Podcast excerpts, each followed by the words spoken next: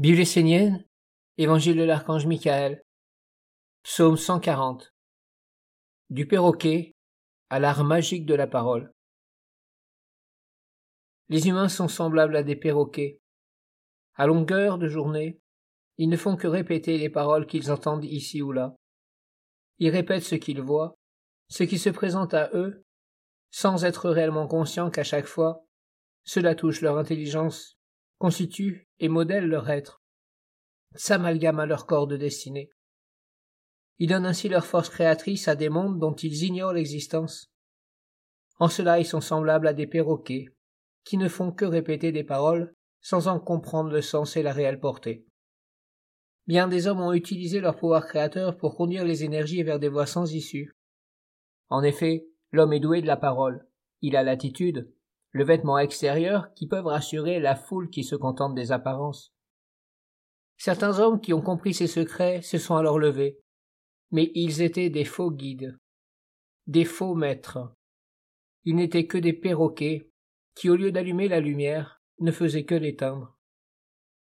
Il y a l'homme qui ouvre les portes par des paroles de lumière et de sagesse, et il y a celui qui, avec les mêmes paroles, les ferme et conduit toute lumière vers le néant.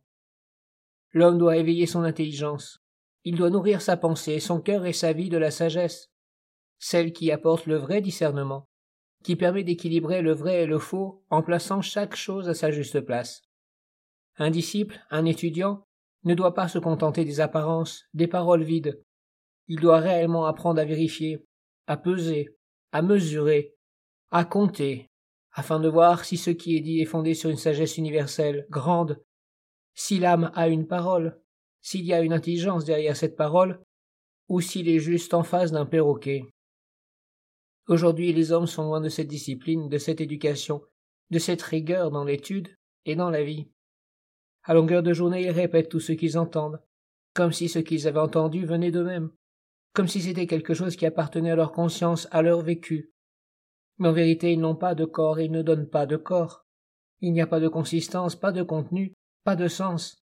Alors tout est perdu, car rien n'est posé, rien n'est vrai, construit, vérifié, vécu. Les hommes ne font que parler en demeurant dans la non-existence, dans le non-corps. Dans de telles conditions, il est absolument impossible de recevoir en soi la semence des mondes supérieurs, divins, éternels, car cette semence ne peut pas venir dans un monde où il n'y a pas de consistance. Le monde supérieur ne vient que dans un calice pur qui a été préparé pour l'accueillir pour le contenir, pour le mettre au monde. Lorsque le monde supérieur vient, il peut éclairer, redresser la situation et détrôner l'usurpateur qui n'est pas digne d'être assis sur le trône de la royauté. Il est fondamental que l'homme apprenne à discerner ce qui est véritablement vécu, véritablement conscient, véritablement intelligent, et ce qui n'est qu'une apparence d'intelligence. Il ne suffit pas de répéter sans cesse des paroles de sagesse, des enseignements divins pour se justifier, pour apparaître comme un sage ou comme un être de bien. Non, il faut réellement se faire un corps avec la sagesse et les enseignements divins et les conduire dans la transmission, c'est-à-dire dans la vie, car il n'y a que la vie qui se transmet, et non pas les paroles mortes et les croyances fausses. Non seulement les hommes agissent comme des perroquets qui ne font que répéter et qui se parent de mots qui ne leur appartiennent pas, mais en plus, ils vont jusqu'à oser donner des leçons aux autres, les regarder de haut et les juger.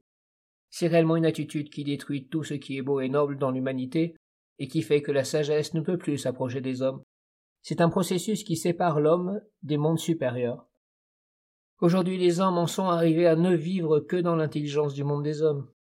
Même lorsqu'ils prient ou méditent, ils n'arrivent pas à s'extraire de ce monde des hommes pour réellement entrer en communion, en communication avec des mondes supérieurs. Les hommes ne font que répéter et répéter sans cesse les mêmes mots vides de sens en se les transmettant les uns aux autres. Ainsi ils officialisent et confirment leur volonté d'être séparés des mondes supérieurs et de demeurer autonomes.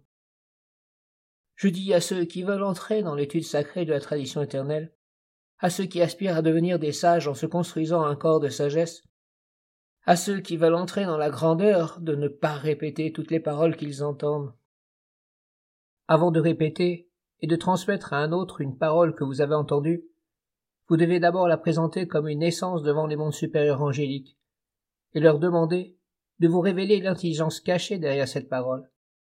L'ange vous dira alors si cette parole a réellement un sens, si elle est reliée à un monde plus grand, plus vaste, plus haut, ou si elle est morte, si l'intelligence qui l'a prononcée n'est qu'une ombre. Vous reconnaîtrez une parole morte par le fait qu'elle n'allume pas la lumière, mais bien au contraire la dévore et la conduit dans la destruction. Avant de transmettre une parole, vous devez la rendre vivante en vous de l'intelligence des dieux, des archanges et des anges. Alors vous transmettez la tradition vivante, vous transmettez la force et la vie, et vous devenez vous-même vivant. La tradition doit être vivante d'hommes qui sont vivants.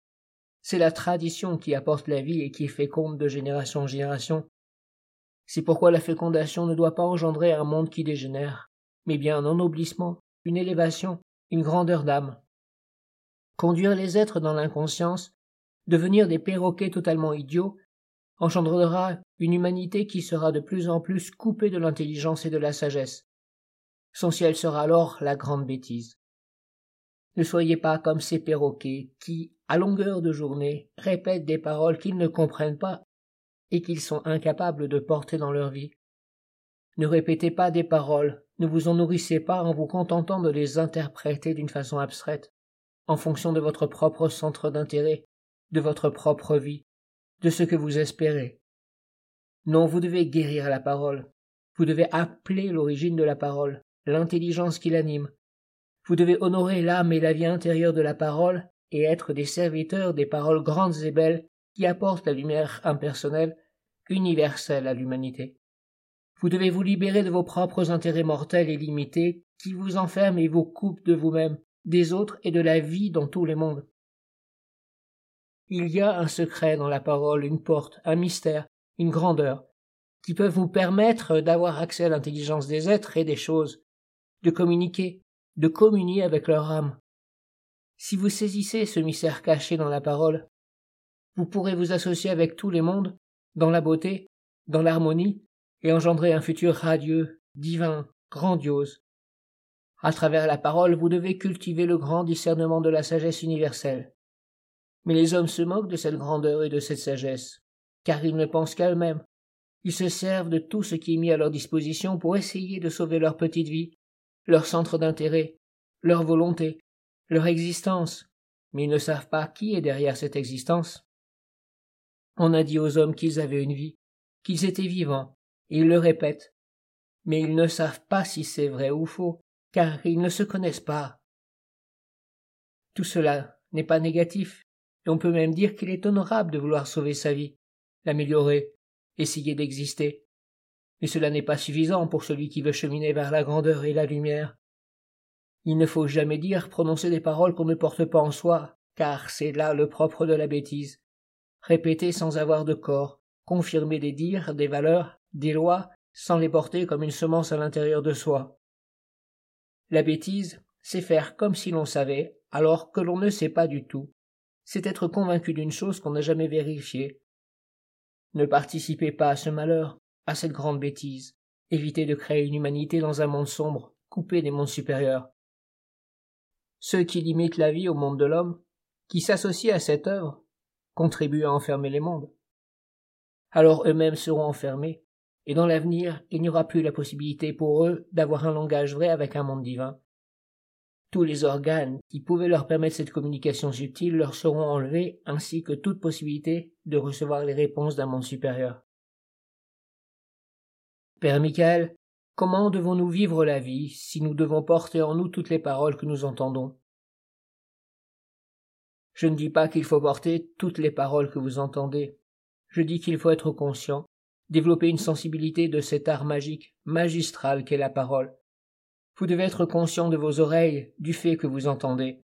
Mais vous ne devez pas répéter ce que vous entendez en pensant savoir ce que c'est, car ce qui ne fait qu'effleurer votre intelligence n'est pas l'intelligence réelle, celle qui se manifeste à travers un corps parfaitement constitué. Vous devez étudier certains textes sacrés et les rendre vivants dans votre vie en vous formant un corps. Le reste ne doit que vous entourer sans atteindre le centre de votre être. Il ne faut pas alourdir sa vie en affirmant des choses que l'on ne porte pas en soi. Vous devez parler uniquement de ce que votre conscience vous a révélé comme étant vrai et juste, comme nécessaire à votre vie et voulant vous conduire vers une intelligence supérieure. Si vous répétez des paroles sacrées qui ont été prononcées par des grands maîtres, comme Dieu est amour, mais que vous n'aimez pas ce qui se trouve autour de vous, ou que vous êtes en guerre contre certains êtres, que vous les dénigrez, que vous cherchez à les abaisser pour vous grandir vous-même, sachez que cela est une parole fausse. Au lieu de vous libérer, prononcer une telle parole dans cet état d'être alourdira votre vie car vous n'avez pas l'autorisation de prendre la parole prononcée par un envoyé de la lumière pour la profaner et en faire n'importe quoi. C'est un manque de respect, et cela vous sera compté. Ceux qui pensent qu'ils peuvent interpréter les paroles d'un maître sans être eux-mêmes devenus les maîtres de ces paroles, c'est-à-dire sans avoir construit un corps vivant et agissant de ces paroles, sont dans l'erreur et seront attrapés par l'être de l'erreur. Ils sont légions, les disciples, qui, étant auprès d'un maître, ont cru qu'ils seraient protégés par la lumière en prononçant les paroles du maître. Mais en faisant cela, ils ont semé la confusion, car ils n'avaient pas la vie, ils n'avaient pas fait le travail de se nourrir du corps du maître pour se construire eux-mêmes un corps de maîtrise afin de pouvoir transmettre la vie aux autres. Car la vie n'est pas que dans le corps, elle est dans l'âme et l'intelligence qui anime le corps.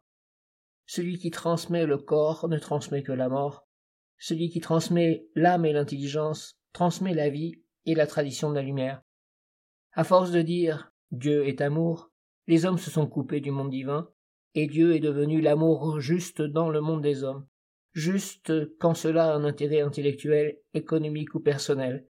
Mais ce n'est plus une sagesse et une valeur qui appartiennent à des mondes supérieurs. Les hommes se sont appropriés la parole comme des perroquets, ils n'ont pas été des gardiens fidèles de la parole qui venaient des mondes supérieurs comme des offrandes, comme des temples sacrés qui devaient être habités par une divinité. Non, leurs paroles sont devenues des coques vides véhiculant le néant et la mort. L'étude, la dévotion, l'accomplissement des rites et des œuvres permettront aux Esséniens de devenir de véritables étudiants et des disciples de la lumière. Ainsi ils développeront la conscience des mondes supérieurs, le discernement et le prendre soin. En effet, l'homme qui est consciencieux, qui se tient dans une attitude juste de respect, et qui veut protéger le monde divin de la bêtise du monde des hommes, ne laissera pas entrer dans un temple ce qui est mauvais. Il fera un tri de la même façon que lorsqu'il mange un fruit. Il prend certaines parties et en rejette d'autres. Ce tri, cette conscience du tri sont fondamentaux dans l'étude et dans la vie d'un disciple. La sagesse montre qu'il faut éplucher certaines parties des fruits, en enlever d'autres, et ne consommer que ce qui est bon à manger, car dans un fruit tout n'est pas bon à manger, mais rien n'est inutile à l'origine. Chaque chose doit être mise à sa place. Il ne doit pas y avoir de mélange ni de confusion. Les hommes doivent apprendre à parler de ce qu'ils savent, de ce qu'ils ont vécu, mangé, réalisé, et ils doivent le faire dans l'humilité. Mais lorsque c'est le monde supérieur qui parle, ils doivent accueillir la parole comme étant la messagère des mondes supérieurs c'est-à-dire le monde supérieur lui-même. Si les hommes s'étaient inclinés devant les paroles prononcées par les fils de la lumière, ils seraient eux-mêmes aujourd'hui la lumière. Mais ils se sont comportés comme des voleurs. Ils ont voulu prendre pour eux ce qui appartient éternellement à un monde supérieur. Alors ils ont été rejetés de la lumière. Ils ont conduit ces paroles dans les ténèbres de la non-intelligence. Les hommes entendent le nom d'un fruit et ils le répètent sans même savoir quel est son goût, ce qu'il faut enlever, ce qu'il faut garder, ce qu'il ne faut pas prendre, ce qu'il faut semer, ce qu'il faut transformer en déchets. Ils répètent tout simplement pour créer un monde faux devant eux, un monde illusoire sans sagesse, un monde à leur convenance dans lequel ils peuvent vivre sans être. Si les hommes continuent sur ce chemin, ils finiront par perdre complètement leur âme. Un fruit est bon, mais il n'est pas bon dans sa totalité. Il y a une partie qui est mortelle et qui doit retourner au recyclage il y a une deuxième partie qui est vitale et que l'homme peut manger, et il y a une sagesse qui se trouve dans le noyau, le pépin, la semence. Mais les hommes ne portent pas cette sagesse, ne s'intéressent pas à elle. Ils se contentent simplement de répéter les textes, de prononcer les grandes lois de la vie sans rien porter et planter à l'intérieur d'eux. L'homme ignore le pépin, la graine, la semence. Il ne vit que pour manger la chair du fruit sans se préoccuper de tout le reste. Ce qu'il veut, c'est se sentir exister, vivre dans le moment présent comme un homme, sans se préoccuper des grandes lois et des grands mystères des mondes supérieurs. Prière 35 Père Michael, Dieu feu, que ta flamme allumée dans les temples nous éclaire, que toutes les flammes et toutes les lumières nous parlent de toi, que nous puissions discerner à travers tout ce qui brille, tout ce qui parle, tout ce qui agit, la présence du monde sacré derrière le décor et les apparences du monde. Que nous voyions le bien commun universel et la grandeur de ta sagesse qui emplit tout de ton feu de vie. Je veux être ton jardinier et prendre soin de toi, prendre soin du feu et de la flamme en chaque chose et en chaque manifestation. Je veux entrer dans l'étude, la dévotion, le rite et l'œuvre, de prendre soin de ta flamme, flamme en moi, flamme dans ma pensée, flamme dans ma parole, flamme dans mes mains et mes pieds, flamme dans toutes mes activités. Que ta flamme de sagesse, d'amour, de vérité, de magie et de soutien mutuel au Père et à la Mère soit omniprésente en moi, qu'elle me redresse, qu'elle m'empêche d'être attrapé par ce monde d'illusions qui sans cesse tend ses filets pour me conduire et nous conduire dans l'inconscience, dans la bêtise, dans la possession. Alors je perds ma pensée, je perds ma parole, mes yeux, mes oreilles, mon être, ma manifestation, ma destinée, et je suis conduit dans la grande bêtise. Père, délivre-moi de ce mal, rends-moi fort et stable, que personne ne puisse me voler mes organes et ma communion avec mon Père et ma Mère, que mes paroles soient vraies et posées, que mes paroles aient un corps, que mes pensées soient vivantes et en communion avec toi, l'intelligence des étoiles, du soleil, des yeux, de tout ce qui s'anime, de tout ce qui vit, de tout ce qui est sacré et éternel, que je puisse être dans la vérité et le discernement parfait, que tous mes organes soient unis avec un monde supérieur, afin que je ne sois plus un perroquet. Car lorsque le perroquet est un animal, il est beau et noble. Mais lorsque l'homme devient un perroquet, c'est la déchéance, la bêtise et le malheur. Je veux être conscient de ne pas être vivant par moi-même, mais par le Père et les mondes divins. Ô Père Michael, place ton épée derrière moi et ta balance devant moi, afin que je sois conscient, éveillé, et que j'équilibre les mondes en demeurant dans la droiture et la noblesse. Je ne veux pas utiliser ma vie et mon être pour créer des mondes inconscients, sans sagesse et sans vie. Je ne veux pas participer à éteindre ce qui est beau et grand, noble dans l'humanité. Mais au contraire, je veux être un enseignant au service d'un éveil de la conscience dans l'humanité, dans la vie, en union avec toi, avec tes mystères, ta sagesse et ta grandeur. Je veux redresser les cultes, les temples, les pratiques sacrées, les religions divines. Je veux glorifier ton nom et toutes les paroles prononcées par les grands sages, les grands maîtres, les messagers et les envoyés du Père et de la Mère. Je veux honorer les anges à travers tous les noms de Dieu, toutes les vertus sacrées, toutes les bénédictions de la vie. Père, reçois mon amour, ma dévotion. Tu es grand au-delà de tous les mots, de toutes les pensées, de toutes les formes. Amin.